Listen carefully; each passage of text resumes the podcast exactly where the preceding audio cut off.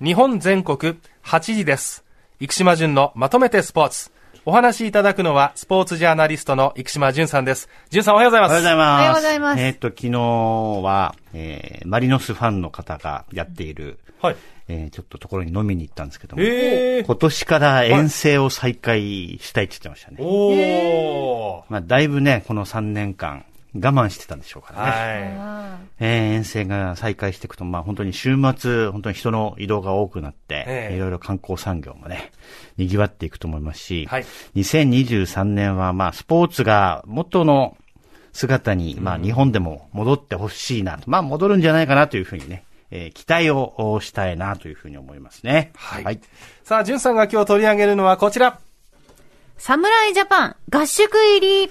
はい。えっと、ワールドベースボールクラシック3月9日に東京ラウンドが始まりますけれども、はい。えー強化合宿宮崎で始まったということで、えええええー日本の、日本のね、プロ野球球団にいる選手たちは、まあ、宮崎にキャンプインしましたが、はいえっと、ダルビッシュ、ええ メジャー組では唯一合宿に参加することになりまして、15日にも、えーチャーター機で来たっていうので結構話題になってましたね。はい。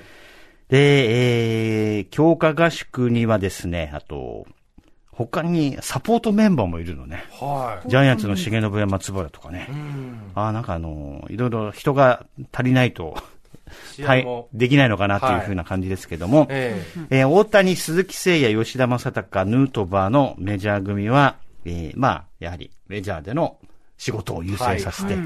後に合流するということなんですけども、ええ。まあ、キャンプは27日までですけども、はい。宮崎でソフトバンクと2試合、えその後3月に入って、えー名古屋で中日と2試合、はい。で、大阪ではい。阪神とオリックスともやるんですけども、えちょっと工業っぽいよね。各地域回っていくえ感じで。えまあ、そういうのも、うん、侍ジャパンのプロモーションとしてはありなのかなというふうに思いますけれども、えはい。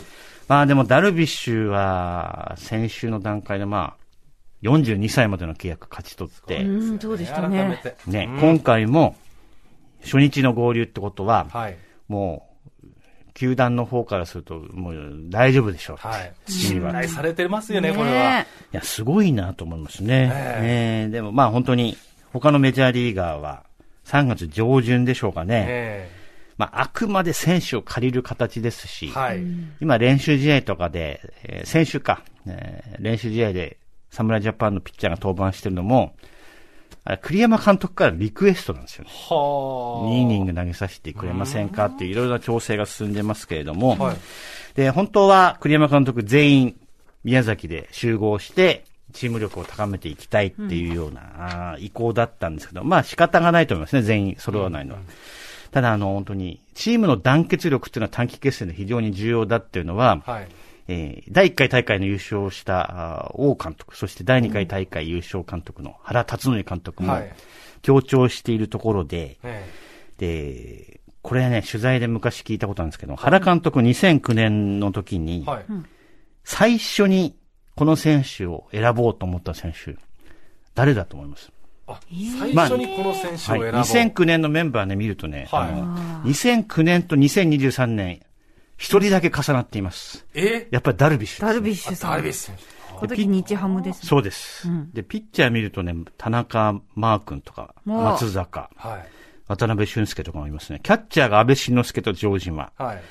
えー、内野を見ると、中島とか岩村、小笠原。はい。外野、福留、青木、うん稲葉一郎みたいな、ええこんな感じですけど、はい。うん。えー、お二方のところにもね、ははいい、リストが今ありリストがますよ。ありますけれども、え原さん、巨人ですからね。はい安倍晋之助選手とか、うんあとは川崎宗則選手、ん宗林さんとか、うんやっはい。ぱりそういう方々じゃないんですか？北村さんはどうですか？藤川球児さん。藤川球児。なんか目が結構なんか、キラキラいキラキラしてまえ、す。なんか、こう、あ、明るいっていうか。おー。ね、なんか、そういうイメージ。あ、でもね、あの、蓮見さん正解あ、そうそう、正解あありがとうございます。川崎宗則選手だったん川。崎選手、これ安倍さんの方かなってちょっと思ってた。あ、でこれなぜかというとですね、はいはい。えー出ないす、レギュラーじゃない選手が重要だ。はつまりあの、試合に出ていても、い。はい。出なくても、ダグアウト最前列でええ常に声を出せる選手を求めている。へーこれをムネリンに聞いたら、ああ、当たり前のことやってるだけですっていうふうに昔言ってましたけれども、はつまりあの、短期決戦では、試合に出てない選手が反乱分子になったりすると、これまずいわけですね。だからどんどんどんどん盛り上げていってくれる人材として、まず川崎を選んだと。ムードメーカーってことですか？そういうことですね。あで、えー、実はエディ・ジョーンズさんははいラグビーですけども、はい。原監督にその話を聞いて、えあ、日本の代表チームを作るには、え。ええ。メンバー外が大事なんだなっていうことに気づいて、えー、これ実はあと、岡田武史さん、そうですね。サッカーのワールドカップの時、川口義勝を第3ゴールキーパーではいはい連れて行った時もはい、出なくてもえ一番練習する選手を連れてったってことで、あ。なるほど。えーエディさんは、あの、今、テレビでもよく出てますけども、広瀬、えはい。彼を選んだという、絶対に外さないでいいよっていうことで、やはり、えーこういう集合体の場合は、はい。ノンメンバーが大事なんだなってことはすごくね、えー示唆に富む話だなと思いますんで、ええ今大会のメンバーではさあ、そういう役割誰が担うのかというのを注目していきたいと思います。はい。続いてはこちら。J リーグ30周年。はい、えー、昨日、おフロンターレ対 F マリノス戦、ええ。ー開幕戦ありましたけども、はい。2対1でマリノスが勝ったということでございますが、ですね。30年前国立競技場で、はい。えー開幕戦が行われた時僕会社員だったんですけど、はい。えーいました。あ、ベルディ横浜開幕戦？はい、ベルディと横浜のまさにそうです。いたんですね。ええ。えーすごい、と盛り上がりだったなっていうふうにえ改めて、えー感じますけれども、はい。えーその時、まあ会社員で J リーグ関係の仕事も少ししてたんですけど、ん。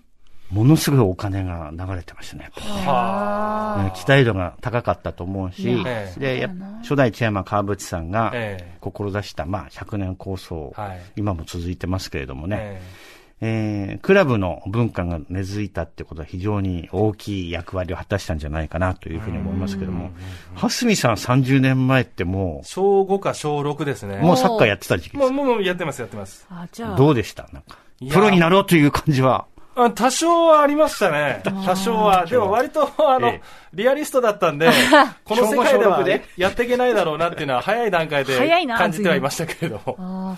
私はあの、さすがに93年の時、まだうん5歳ぐらいなんで、あれですけど、小学校に入った時、みんな下敷き持ってましたね。男子は。J リーグのうん。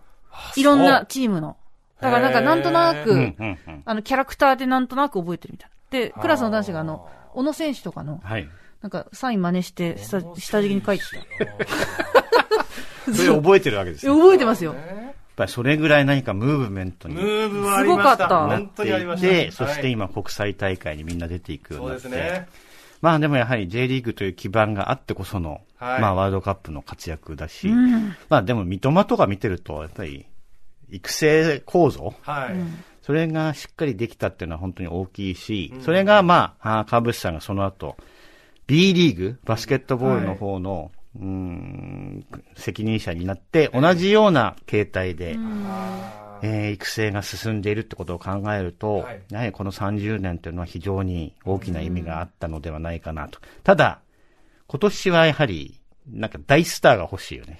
日本人のね。大スターか。